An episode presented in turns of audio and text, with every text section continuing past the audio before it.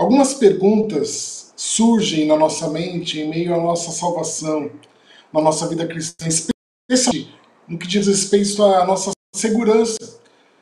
E por mais que a gente possa saber da verdade, as cismas insistem muitas vezes em ecoar na nossa mente. Perguntas como: quem garante que no final eu serei salvo? Como eu posso confiar que, mesmo pecador, encontrarei absolvição e não condenação?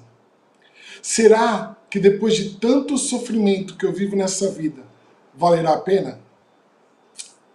Depois de expor as razões pelas quais Jesus é superior aos anjos, e depois também, como vimos semana passada, de mostrar que Jesus é confiável porque ele destruiu Satanás, libertou os pecadores, defende os santos, o autor de Hebreus agora passa a mudar de figura, ainda sustentando seus argumentos de que Jesus é superior a tudo.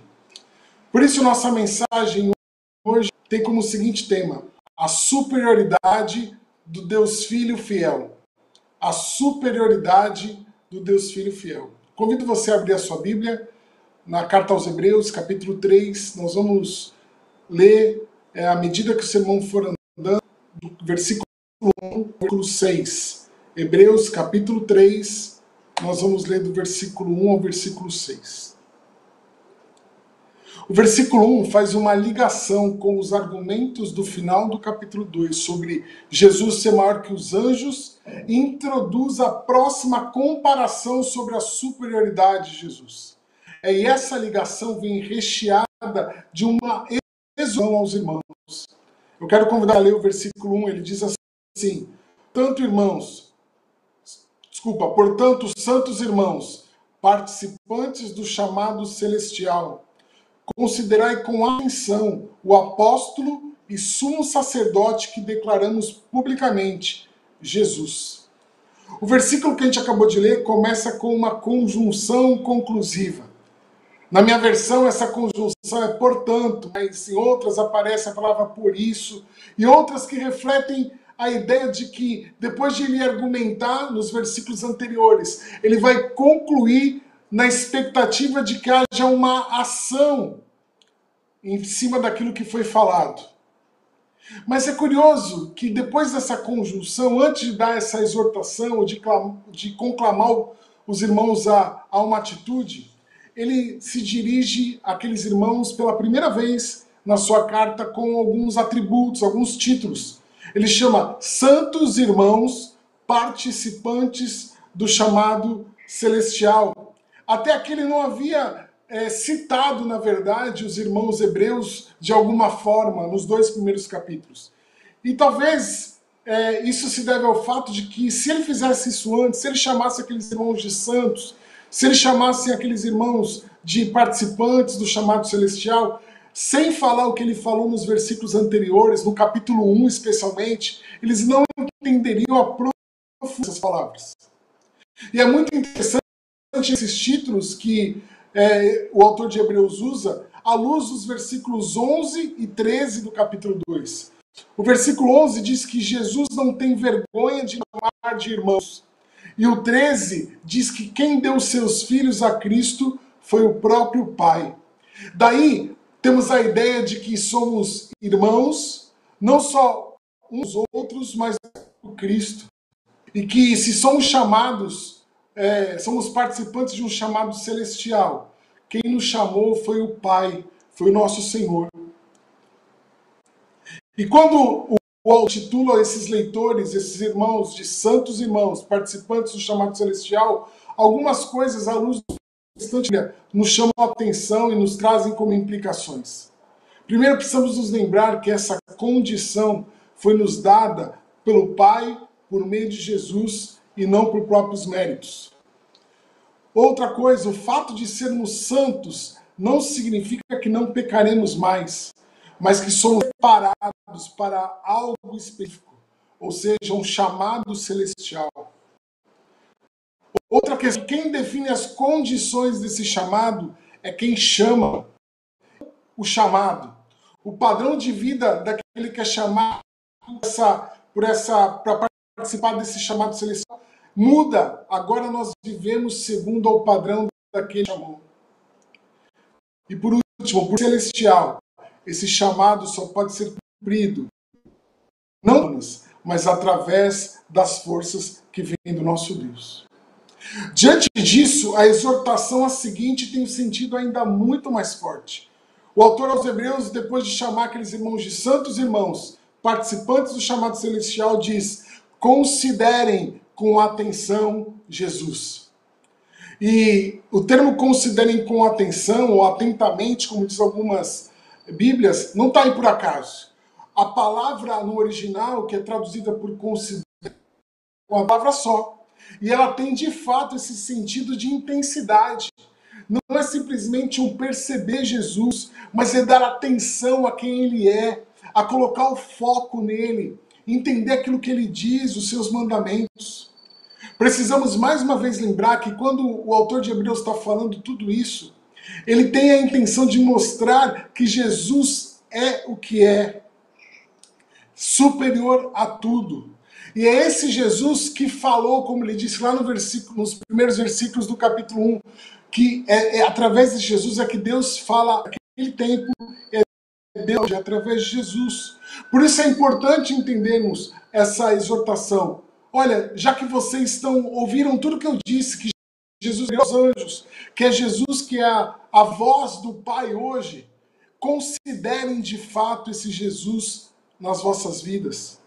Se você está ouvindo essa pregação e se vê como um santo irmão, membro da família de Deus, participante do chamado celestial, eu quero convidar você a responder algumas perguntas nessa hora.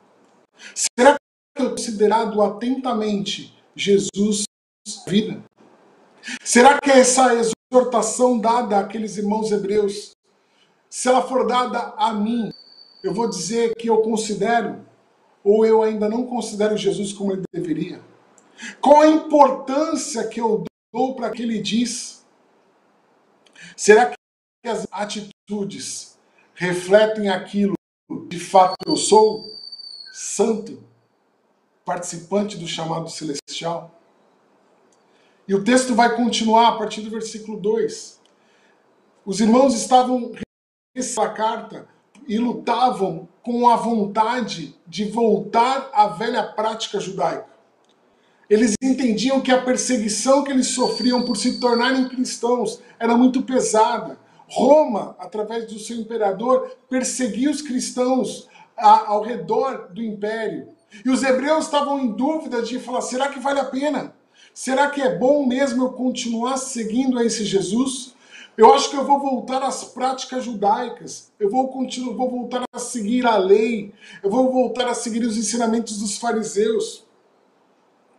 Por isso, depois de falar a respeito dos anjos, o autor, e aqui vale lembrar mais uma coisa.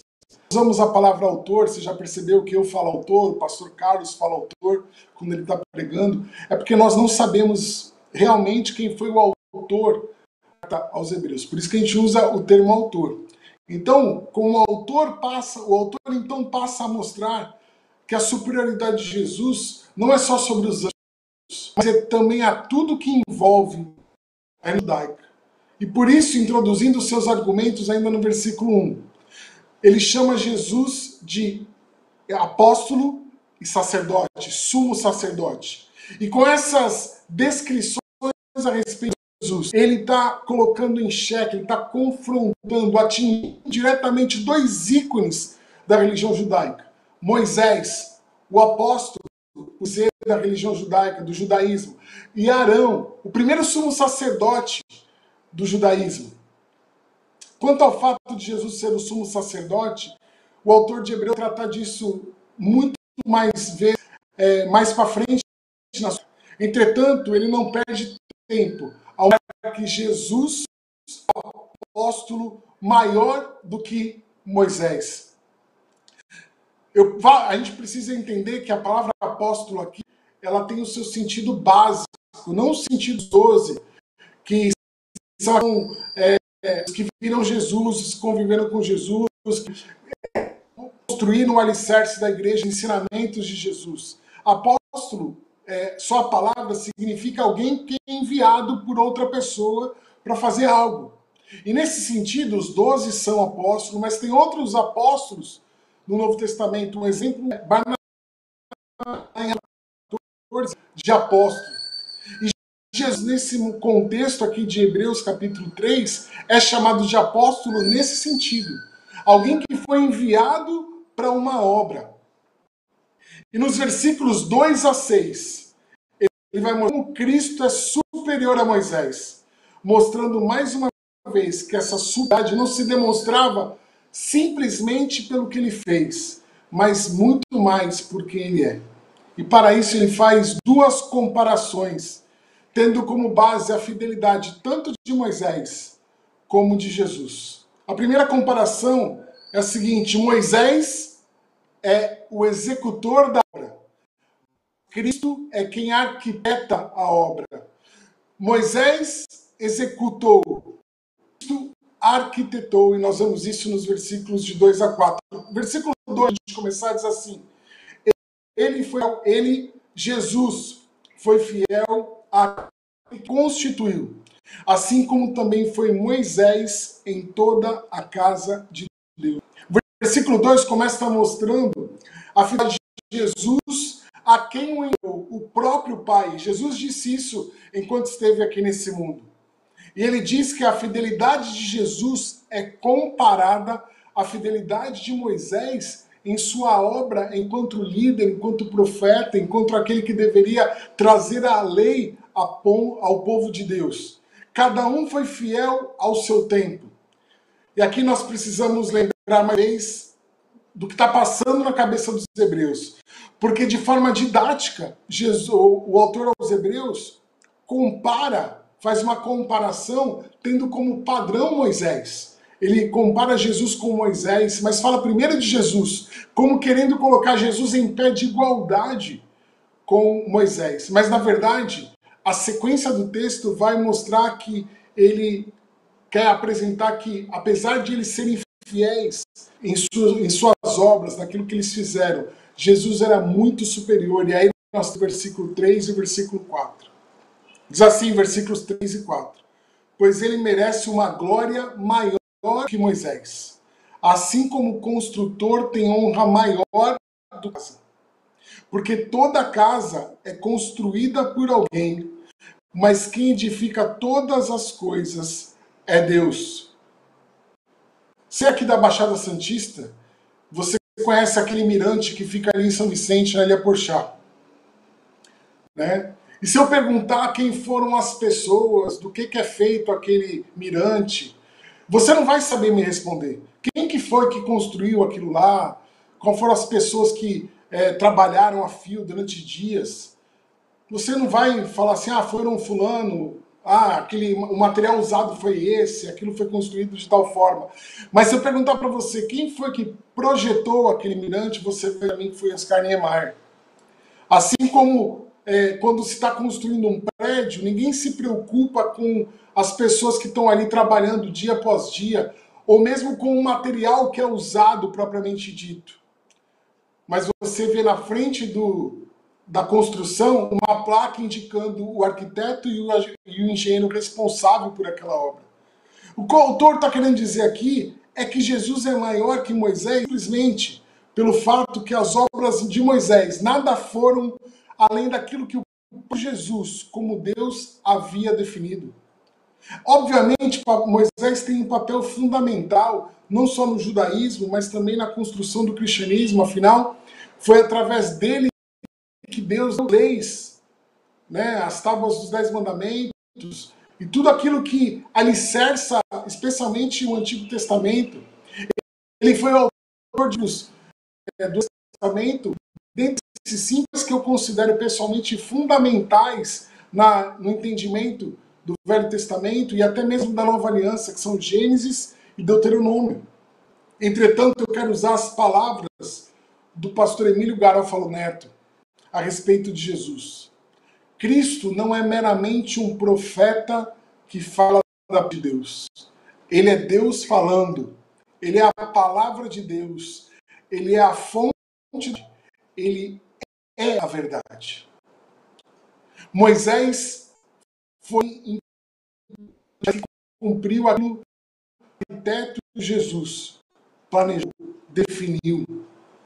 Por isso a glória é dele. Por isso ele, é superior a Moisés. E pensando nisso, eu quero trazer algumas implicações para nós nesse ponto. A primeira implicação é que no reino de somos apenas aqueles que executam as ordens do rei. Contudo, cabe a nós, a cada um de nós, ser fiel.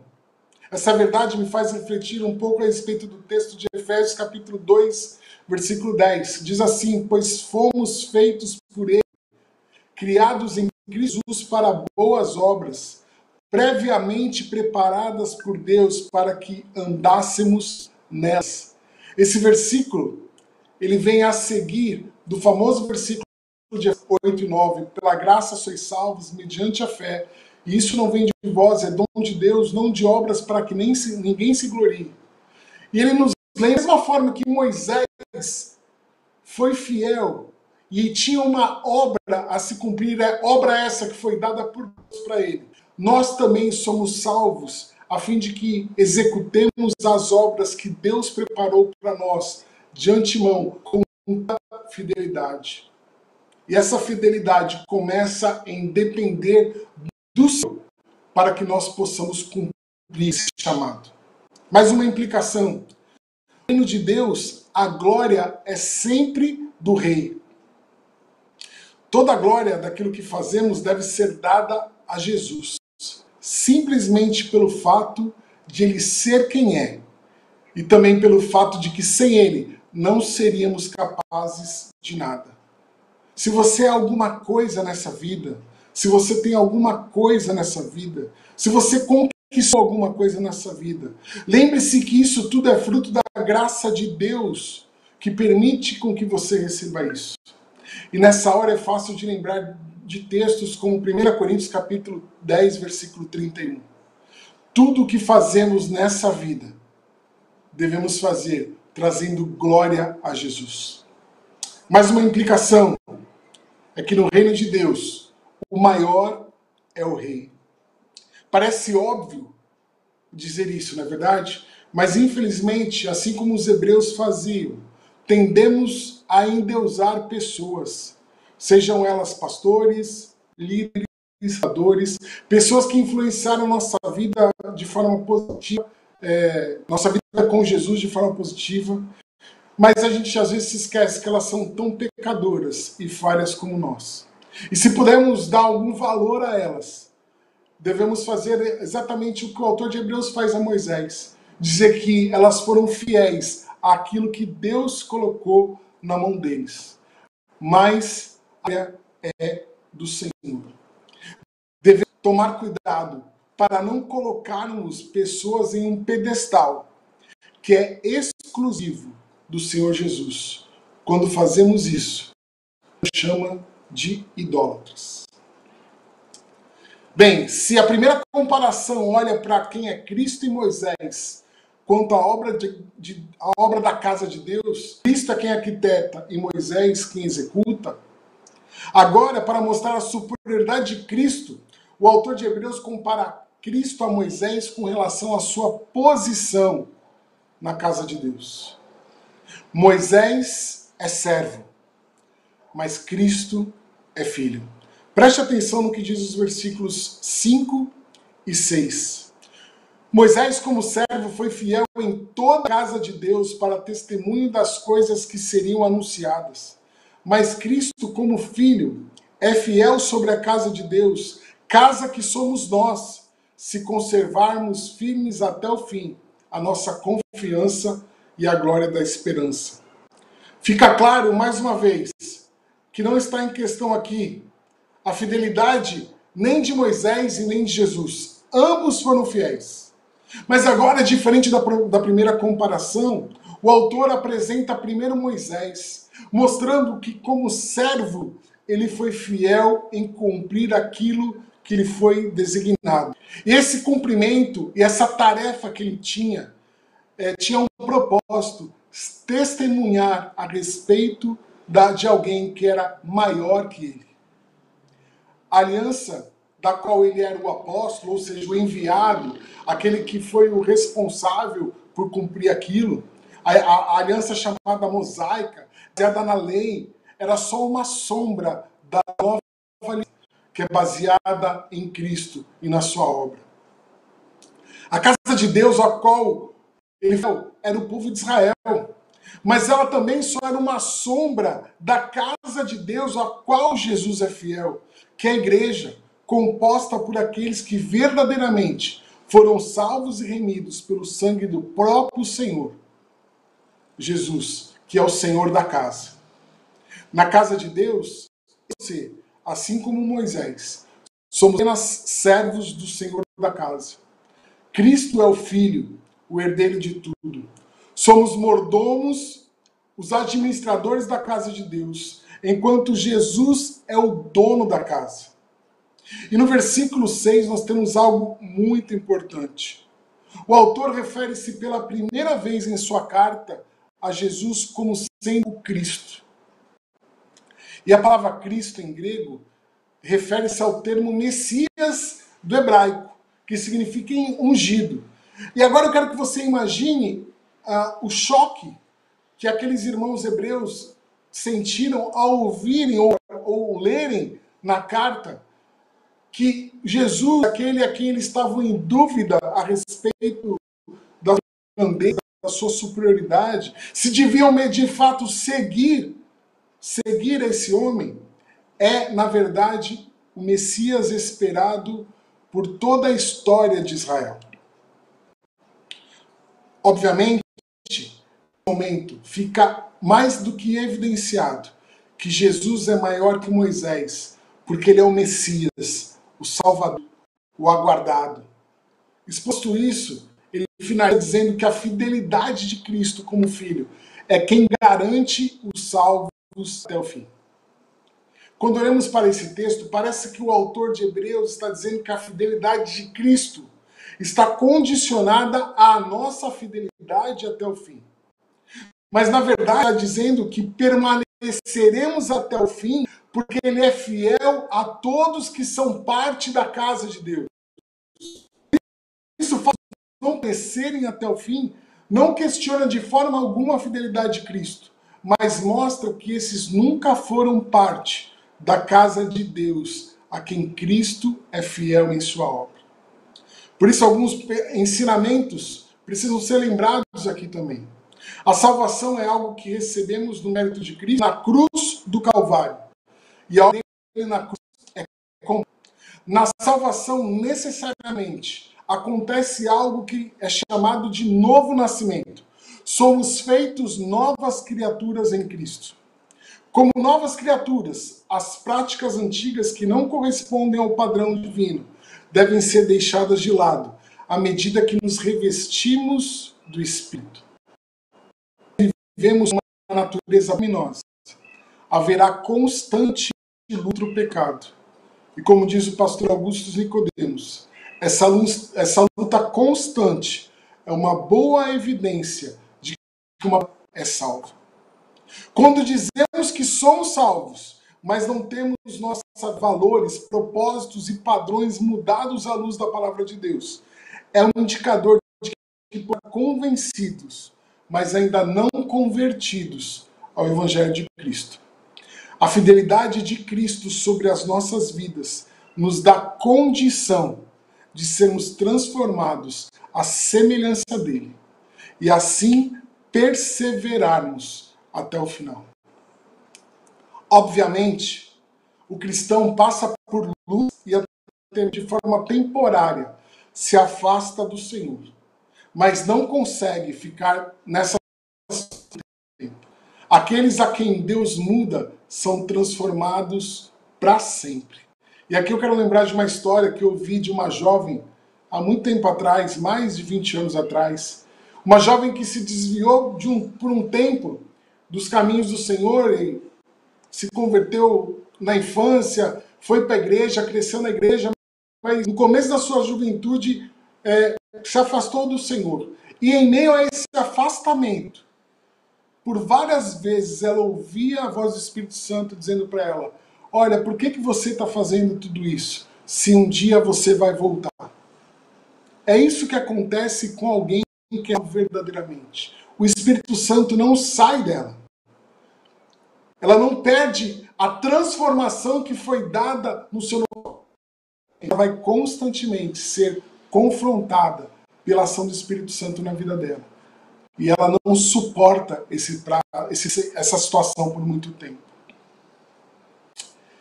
Eu quero terminar a pregação com algumas questões para a nossa reflexão, para a nossa avaliação. Primeiro, talvez você se questiona por lutar com pecados em sua vida. Eu quero que você se lembre que Jesus é fiel manter você até o fim, de forma firme. Talvez aquelas perguntas que eu comecei a pregação sejam perguntas que pairam sobre a sua mente, que passam sobre o seu coração. Mas nessa noite eu quero lembrar você que você pode confiar em Jesus e que essas lutas fazem parte do cimento espiritual. E que em Cristo você pode vencer essas lutas. E que quando o grande dia chegar, essa luta se encerrará de uma vez por todas e estaremos com Ele eternamente.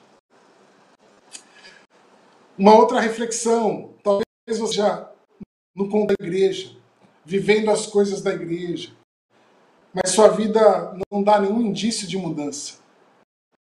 Eu quero desafiar você a se avaliar e até mesmo repensar a sua salvação. Parece uma palavra dura, isso parece que eu estou de alguma forma julgando. Mas eu quero dizer que essa advertência eu faço com muito amor a você. A palavra de Deus diz que é a fidelidade do Senhor que faz isso na nossa vida. E Ele é fiel. Por isso, se você se diz convertido, mas ainda não vê a sua vida transformada, vale uma reflexão Talvez ainda você não tenha tido um encontro verdadeiro com o Senhor Jesus. E hoje pode ser esse dia. Se arrependa dos seus pecados. Volte-se ao Senhor. Clame a Ele. E eu tenho certeza que Ele vai ouvir o seu clamor. Por último, eu quero dizer para aquelas pessoas que talvez tenham convivido na sua história, até mesmo na sua família, com pessoas que cresceram na igreja, que viveram a experiência de serem é, parte do corpo, mas que é, hoje estão longe do Senhor. Foram até batizados, professaram a sua fé. Eu queria dar alguns conselhos para você que talvez chore, esteja triste por elas. Primeiro conselho é que você ore por elas, constantemente. Continue orando por elas, seja quem for, algum parente, amigo, alguém, algum amigo de infância, de adolescência talvez, elas precisam da mão do Senhor. Um segundo conselho, seja um instrumento na vida dessa pessoa. Deus pode usar você para trazê-la de volta ao rebanho dele. Quem sabe você não vai ser um instrumento de Deus. Quem sabe você não pode ser aquela pessoa que vai é, ser usada por Deus para abrir os olhos desse seu amigo, desse seu, desse seu parente. Por último, confie na soberania do nosso Deus. Ele sabe quem são suas ovelhas. E diz a palavra de Deus: nenhuma delas se perde. Que Deus nos abençoe. E que você se lembre que, se de fato nós somos participantes do chamado celestial, estamos seguros nesse chamado pela fidelidade do Filho. Que Deus nos abençoe nessa noite, para a glória dele. Amém.